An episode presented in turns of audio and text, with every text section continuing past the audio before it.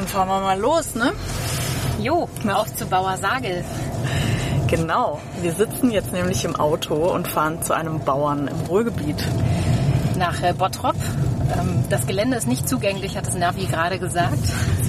Du schaffst das trotzdem, ich lotse dich irgendwie. Und der Bauer ist ein Bauer, mit dem wir gerne... Oh, du musst demnächst links abbiegen. Ja. Das ist ein Bauer, der nicht auf Bio steht und viele Argumente hat, wie sich im Vorgespräch herausgestellt hat.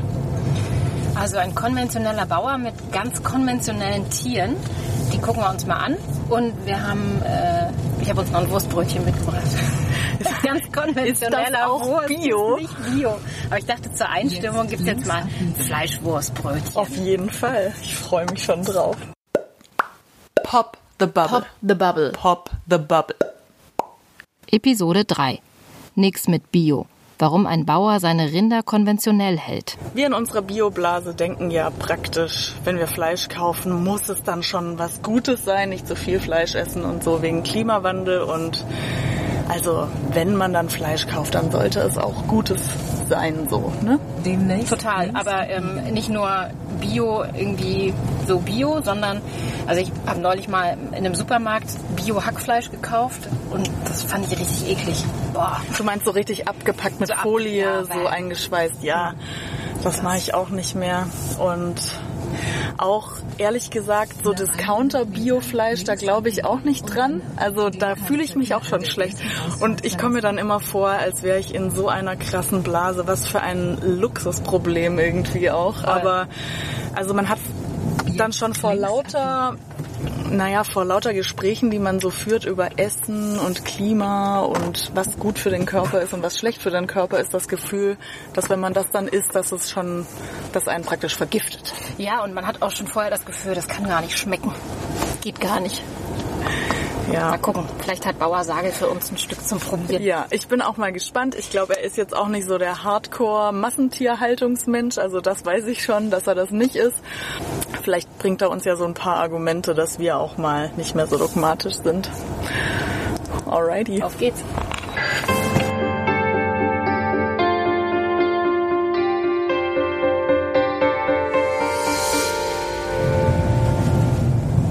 Nach 200 Metern links abbiegen. Achtung, Fußgängerzone. Dann haben Sie Ihr Ziel erreicht. Ein Fleisch vom Bauer. Hier?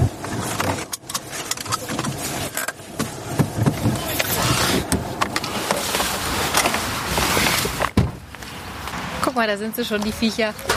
Da ist ja schon ein Mann mit Hut.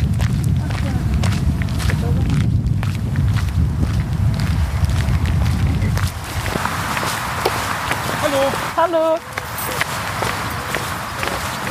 Burkhard. Hi. Hallo. Hi. Hi, Tina. Oh Gott.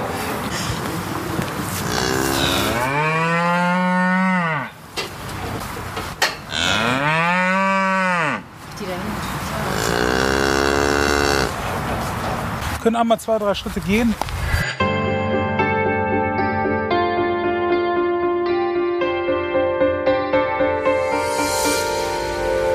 Wir waren jetzt ja gerade hier im Stall mit dir und haben da äh, die Kälbchen gesehen und auch die Mutterkühe und die lagen da ja schon so, standen auf Stroh auch. Ja. Aber es sind ja trotzdem keine Bio-Kühe. Nein. Nein. Warum nicht? Ähm, ja, das ist eine persönliche Geschichte. Erstmal ist es so, dass ich Bürokratie hasse. Also ihr werdet das merken, ich kann labern wie so ein Wasserfall, das ist nicht das Problem.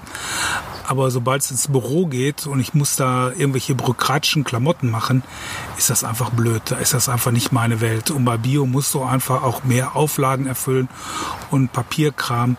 Das ist das Erste. Ne? Und das Zweite sind Kosten, die ich in meinen Augen für unsinnig halte, weil ich vermarkte meine Produkte direkt an den Kunden. Ich bin kein Weiterverkäufer. Also es ist kein anderer irgendwo dazwischen, der meine Tiere in einem Biomarkt oder so vermarkten könnte. Die gehen alle bei mir von meinem Hof runter oder werden bei mir am Hof vermarktet. Ne? Also die Vermarktung würde, die würde dich was kosten, wenn du das machen würdest. Ja, jedes Also Biosiegel kostet einfach Geld. Ne? Das sind dann ruckzuck äh, zwei, drei, vier Euro pro Kilogramm verkaufe und das ist einfach nur, damit es ein Siegel hat, brauche ich nicht.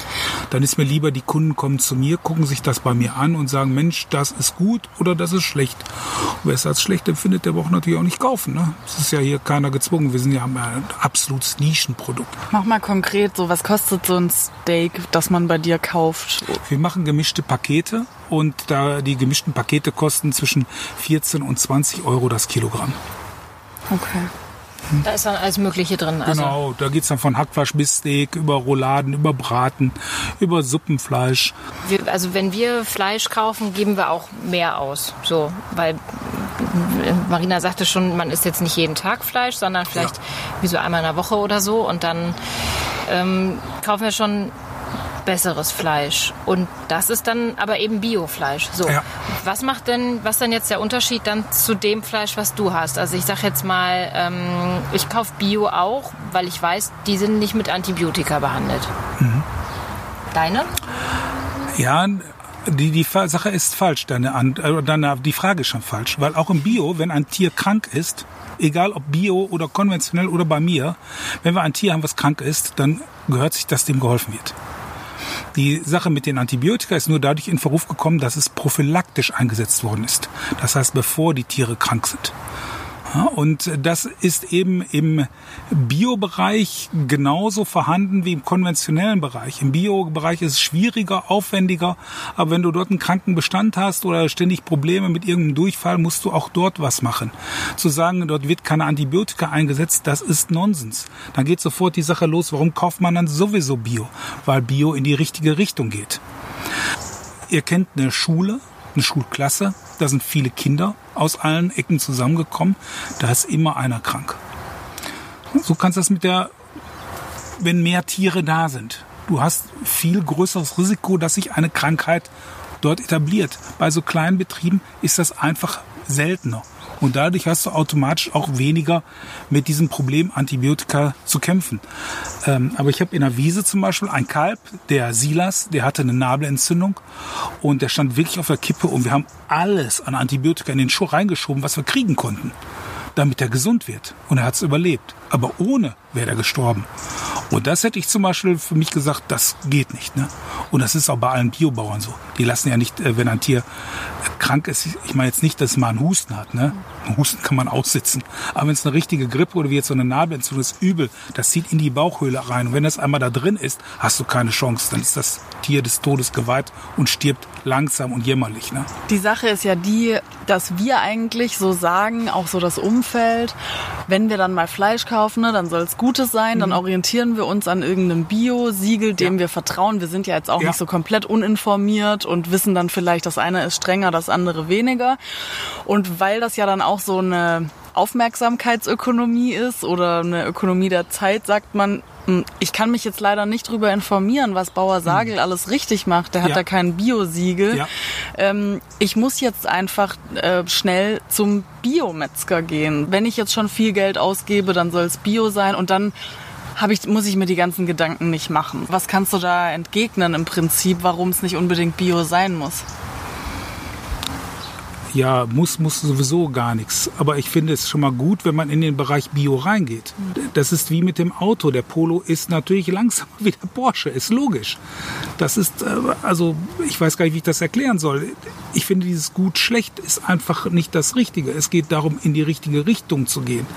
Ja, wenn du Auto fährst, machst du was gegen die Umwelt. Wenn du Fleisch isst, muss dafür ein Tier sterben. Das ist so. Aber dann würdest du sagen, dass wir als Verbraucher im Prinzip inkonsequent sind, weil wir irgendwas predigen, dass wir dann aber durch unsere Nichtinformiertheit gar nicht leben.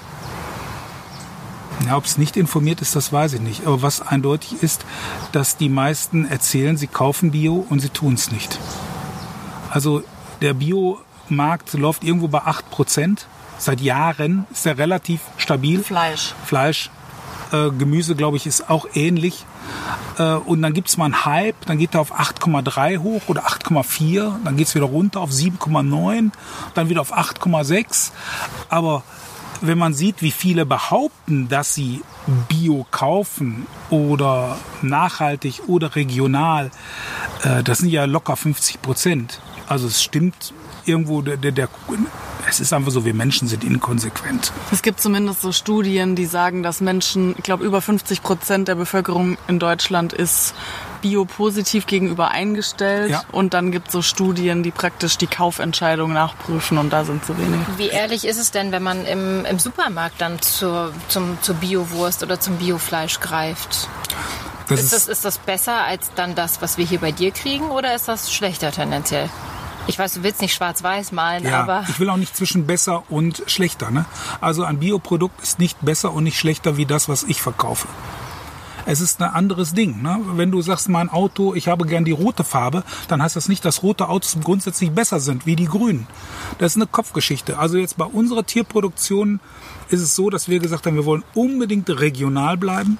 Wir machen keinen wilden Versand und wir wollen unbedingt, dass es den Tieren gut geht. Das ist an oberster Stelle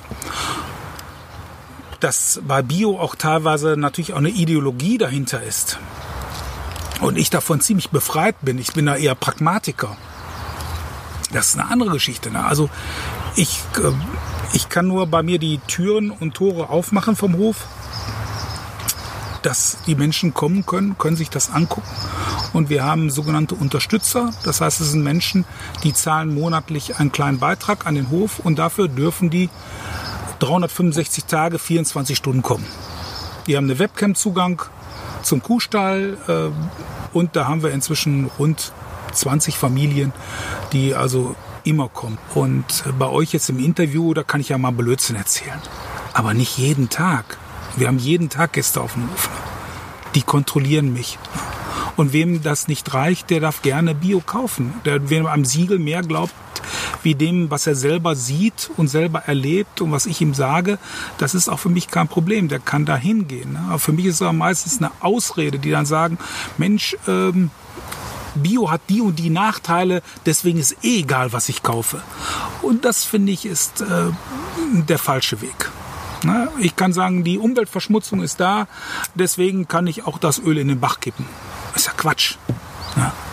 Es ist halt nur so, dass man jetzt nochmal von unserer Verbrauchersicht ausgedacht, ne? also erstens in der Stadt lebend, kein Auto, vielleicht auch aus Klimaschutzgründen oder wie auch immer, schwierig auf so einen Hof zu gehen und das dann immer so zu überprüfen, es sei dann dann über die Webcam. Aber ich finde halt, es, mh, es muss schon auch so ein bisschen auf diesen Pragmatismus irgendwie ankommen, den viele von uns ja auch an den Tag legen wollen. Also ich würde jetzt so sagen, mal einfach aus der etwas provokativeren Ecke gesprochen, für gute Tierhaltung gibt's ja jetzt erstmal so kein Siegel, Genau. das mir relativ schnell sagt, so hier kannst du in, den, in die Tiefkühltruhe greifen und dann hast du das Richtige, so da ist Bauer Sagel drin. Das ist halt total schwierig. Ähm, und deswegen sind Nee, wir ja fast ist- ich muss- gezwungen, so schwarz-weiß zu Nee, denken. ich glaube, es ist total einfach. Weil du- es gibt im Internet schon so viele, die sowas ähnliches machen wie wir, die Versand machen. Oder wir machen zum Beispiel einen Lieferservice. Wir fahren bis Düsseldorf runter. Also wir fahren im Umkreis von 30 Kilometer. Samstags fährt mein Sohn entlang und liefert aus für einen Zehner. Also dafür kann niemand mit dem Auto hier hinfahren. Das ist alles möglich. Also auch wenn du kein Auto hast und mitten in der Stadt wohnst und auch nicht so gut zu Fuß bist, bringt mein Sohnemann dir das Fleisch bis in die Küche rein. Ne? Also das geht. Ne? Ich gebe jetzt zu, ich habe jetzt vorher nicht geguckt, ähm, äh, wie, wie, wie es den Tieren hier geht. Und die Webcam hätte man jetzt wahrscheinlich auch gar nicht, äh, kein, da gibt es keinen Zugang zu. Ne? Also ich habe jetzt nicht geguckt, wie die Tiere vorher ähm, hier bei, bei euch auf dem Hof äh, leben und war jetzt ähm, schon neugierig darauf zu gucken, stehen die auf Stroh oder stehen die nicht auf Stroh. Aber das sagt am Ende nichts, also bio, konventionell, ist, also auch konventionelle Tiere können auf Stroh stehen. Natürlich. Natürlich. Und Aber natürlich gibt es auch konventionelle Bauern, die wirklich auch versuchen, den Tieren es möglichst schön zu machen. Aber die stehen natürlich in einem Preisdruck, weil die durch äh, die ganzen, das Kaufverhalten ist billig. Ja, wir Deutsche sind da einmalig. Also wir kaufen wirklich Billigfleisch. Da fahren wir drauf ab. 75 Prozent des Fleisches wird über Sonderangebote gekauft. Beim Bauern, also wenn du die Bäuerin bist, kommt an, äh, ich will nur das Billigste. Also bist du, weil du willst ja dein Produkt verkaufen, bist du gezwungen, billig zu produzieren, obwohl du es gar nicht willst. Weil das habe ich euch beiden vorhin beim Rundgang auch gezeigt. Ich habe das früher 30 Jahre lang gemacht, weil ich keine Alternative hatte. Da hattest du nur die Qual der Wahl. Gib auf oder mach das, was die Menschen wollen. Und die Menschen wollen, sie entscheiden an der Kasse. An der, an der Kasse entscheiden sie. Und die Entscheidung heißt, wir wollen das billigste Fleisch. Und wie war das hier? Was, wie, wie, war, wie sah der Hof hier vor ein paar Jahren noch aus? Ja, ich hätte 3000 Schweine, also 320 Zuchtsauen mit Nachzucht. Und da sind ungefähr 9000 Tiere im Jahr geboren, 8000 Tiere im Jahr habe ich verkauft. Und ich hatte noch drei andere landwirtschaftliche Betriebe zugepachtet. Also da war schon äh, eine Materialschlacht. Ne? Und da kannst du dich natürlich unmöglich um jedes Tier einzeln kümmern. Ne? Und natürlich war das für mich ein Drama, wenn die Tiere krank geworden sind. Ne? Ein einzelnes Tier fällt bei so einer Gruppe nicht auf. Aber da war eben das große Problem, was ist, wenn der ganze Bestand krank wird? Und wenn du 3000 Tiere krank hast und musst einen Tierarzt bestellen, da kannst du tief Luft holen. Ne? Dann ist das Portemonnaie leer. Kostet. Ja, das ist. Es ist einfach ein Bauernhof, ist ein Wirtschaftsbetrieb. Und die meisten stellen sich vor, dass äh, die Bauern von Luft und Liebe leben und ihre Tiere nur zum Spaß halten. Nein, das ist ein richtiger Wirtschaftsbetrieb und der muss sich nach dem richten, was der Markt ihm abnimmt oder wo er für produzieren kann. Ne? Hast du manchmal das Gefühl, dass du gebrandmarkt bist dadurch, dass du dich konventioneller Bauer nennen musst und dadurch mehr argumentieren musst, jetzt zum Beispiel gegenüber so Menschen wie uns, die sagen, ähm, ja. außer Bio kommt mir nichts in die Tüte. Ja, ja, ja. Also das ist einfach so. Ne? Es ja. kommt ganz oft das Ding, wenn du normaler Bauer bist, bist du äh, ein ganz schlechter Mensch. Das stimmt nicht. Das ist Quatsch. Ja, auch bei den Bauern gibt's ohne Frage richtige Pfeifen und richtig blöde. Aber es gibt auch ganz, ganz, ganz, ganz viele tolle Bauern die wirklich gut sind. Ne? Das ist in jedem Berufszweig, das ist ja gerade aktuell in Süddeutschland so ein Milchviehbetrieb, der da hochgegangen ist.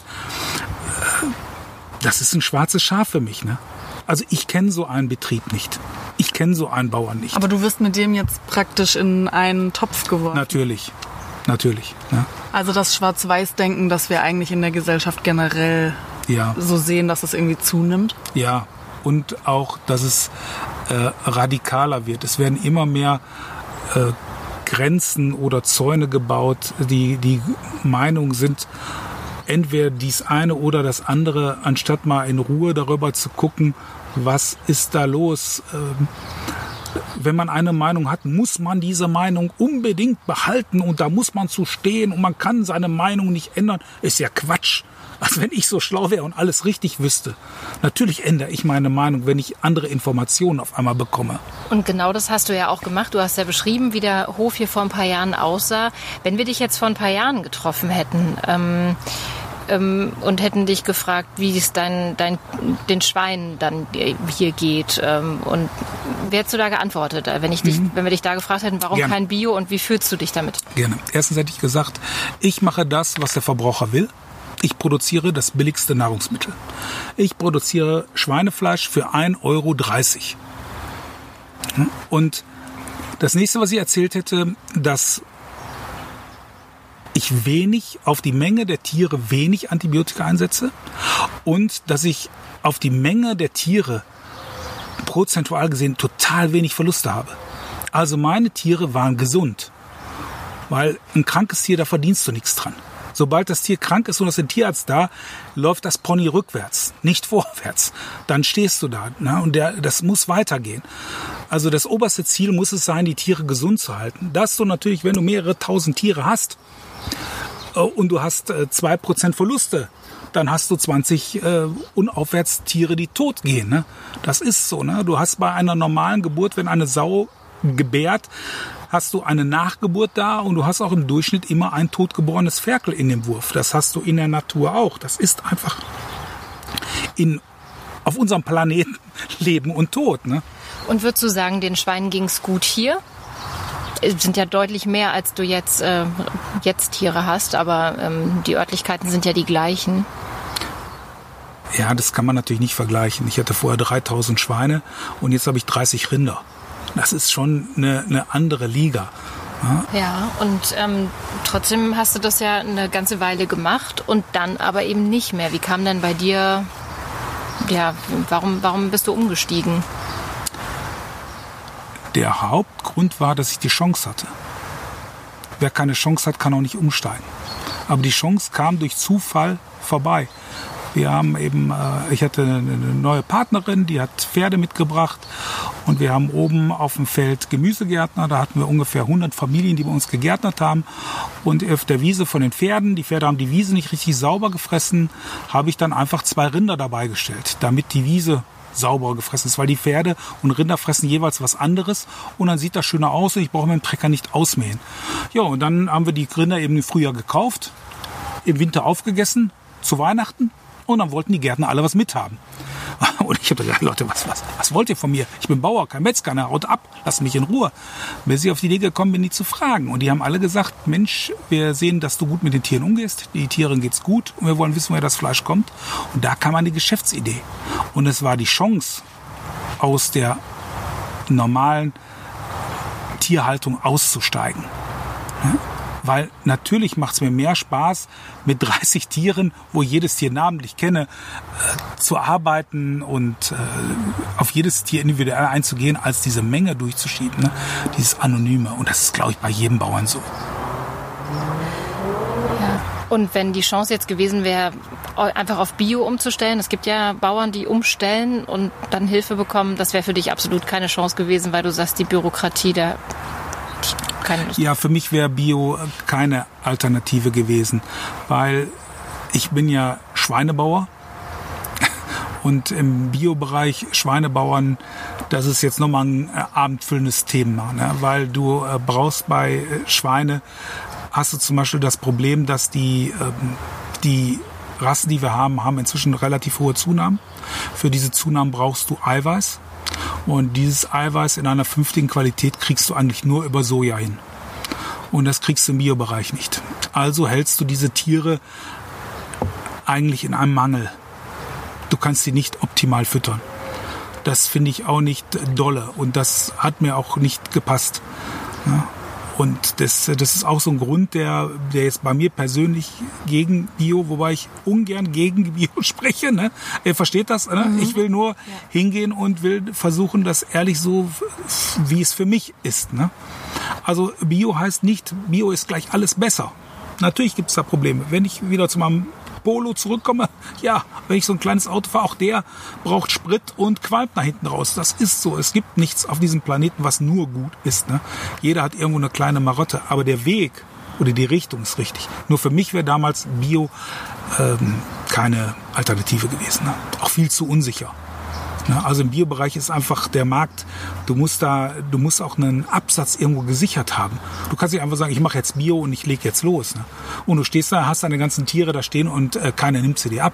Du musst auch den passenden Bio-Schlachthof, die passende Vermarktung dahinter haben. Ne? Du musst auch an das passende Futter rankommen. Wenn du sagst, ja, ich erzeuge ja alles selber, wäre bei mir auch schlecht gewesen, weil meine Flächen einfach sehr unglücklich strukturiert sind. Ich habe keine Flächen, die voll arrondiert am Hof liegen.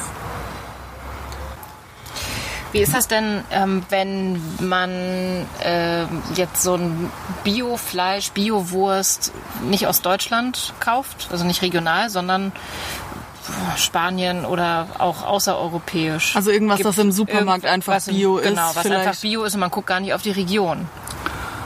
Ja, ich glaube nicht, dass es auf diesem Planeten ein Land gibt, wo so gut kontrolliert wird wie in Deutschland oder in Nordeuropa. Ne?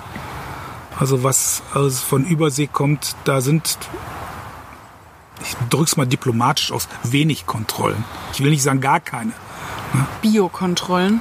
Ja, das ist eine gute Frage. Was ist Bio-Banane aus Chile? Ne? Bio-Avocado aus Mexiko? Was ist daran oder Bioprodukte aus Neuseeland? Was ist daran noch? Für mich ist das nicht mehr Bio. Ne? Ich sehe das als grenzwertig an. Ne? Weil der Weg so weit ist? Oder? Der Weg so weit ist und weil, wer will denn das überhaupt überprüfen? Meinst du, weil hier fährt jetzt ein Biokontrolleur, setzt hier einen Flieger und fährt da runter und kontrolliert da jeden Tag?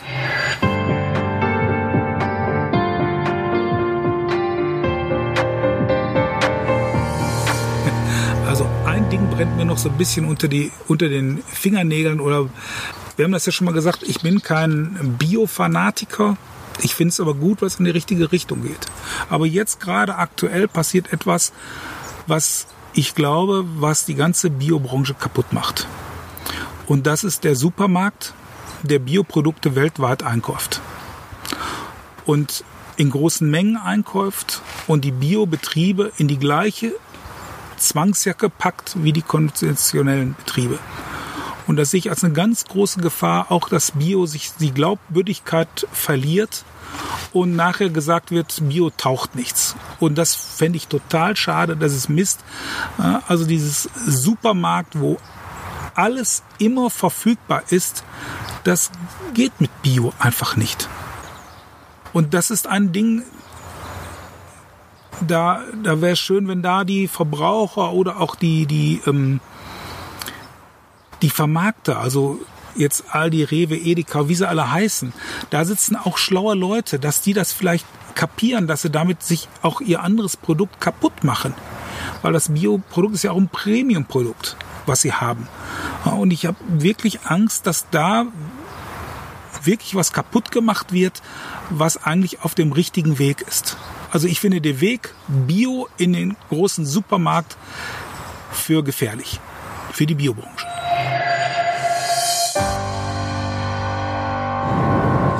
Jetzt waren wir echt zwei Stunden oder so bei Bauer Sage, was natürlich die Hörerinnen und Hörer so nicht wissen, weil wir das gekürzt haben.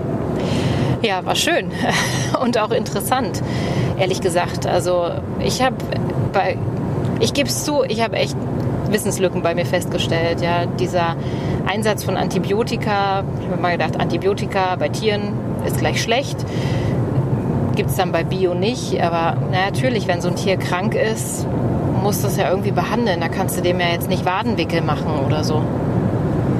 Für mich ist halt schon auch sein Appell an die Verbraucher, glaube ich, das, was am meisten hängen bleibt, weil er sagt, dieser Pragmatismus muss ja eigentlich weg, den ich jetzt so an den Tag lege, dass ich sage, ich will dieses Biosiegel und darauf will ich mich verlassen. Aber vermutlich muss ich da meine Brille etwas abnehmen und einfach genauer hingucken, weil es hilft halt nichts. Ich kann nicht irgendwie so militant sein und dann aber sagen, ich schiebe die ganze Verantwortung auf das Siegel.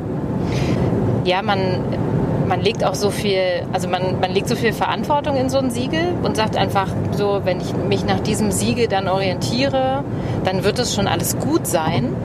Aber das hat er ja auch gesagt, am Ende mh, mm, hast du ja nichts davon, wenn du dann ein Biofleisch kaufst und das kommt nicht aus Deutschland, sondern aus einem anderen Land. Wer garantiert dir denn, dass das Tier dann ein gutes Leben hatte?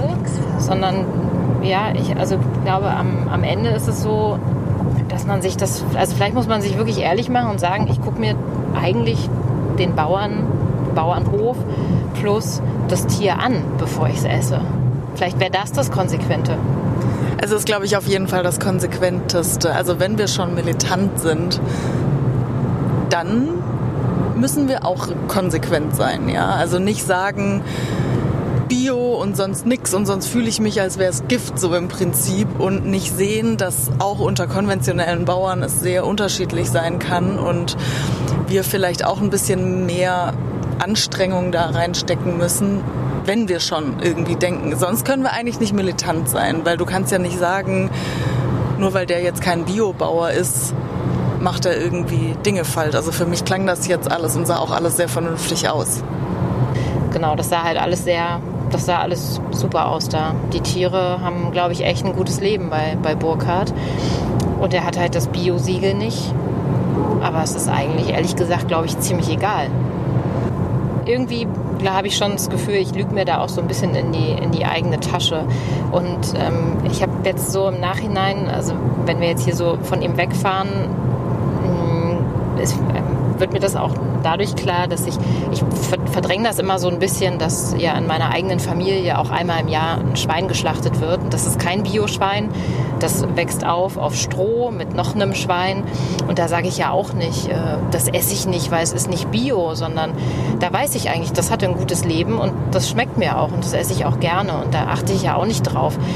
Und ähm, dass es davon viel, viel mehr gibt und dass man das auch eigentlich im Alltag so leben könnte, wenn man das selbst aus der Familie kennt und gut findet, das liegt ja eigentlich nur nahe. Und da muss ich nicht sagen, ich lege immer Wert auf das, das Bio-Siegel. Das ist eigentlich Quatsch, weil vielleicht hat Burkhardt recht, ja, dass man am Ende dann den, den Standard dann total kaputt macht. Ja? Je mehr Leute wie wir irgendwie sagen, wir kaufen nur Biofleisch, mit Biomassenprodukt, dann sagen wir vielleicht, naja, wenn es da im Aldi irgendwie auch ein gutes Bio-Steak gibt, vielleicht wird das ja besser. Hat ja, die arbeiten inzwischen ja auch mit, Lidl arbeitet ja mit Bioland beim, bei den Äpfeln zusammen. Ja, vielleicht gehen wir dann, dann doch auch da mal so ein Biofleisch einkaufen, aber am Ende verbessert die Qualität. Und dann hat keiner was gewonnen, die Tiere nicht und wir auch nicht. So, ihr Lieben, die Reportage ist vorbei. Das war jetzt eine Graustufe, würde ich mal sagen. Uns würde total interessieren, was ihr davon gehalten habt. Hat es euch zum Nachdenken angeregt oder war es euch zu sehr dran an dem, was ihr sowieso schon denkt? Vielleicht sind ja aber gerade diese Graustufen auch ganz interessant. Schreibt uns gerne, popthebubble at web.de ist unsere Mailadresse. Ihr könnt uns natürlich gerne teilen. Auf Twitter zum Beispiel, auch auf Instagram könnt ihr über uns sprechen. Beides Mal heißen wir Pop the Bubble Now. Und wir freuen uns über Rückmeldungen und hören uns wieder in zwei Wochen. Dann gibt's schon die nächste Folge. Pop the Bubble, der Podcast. Idee und Umsetzung Marina Schweizer und Sina Fröndrich. Grafik Steffi Krohmann. Musik Carsten Sommer.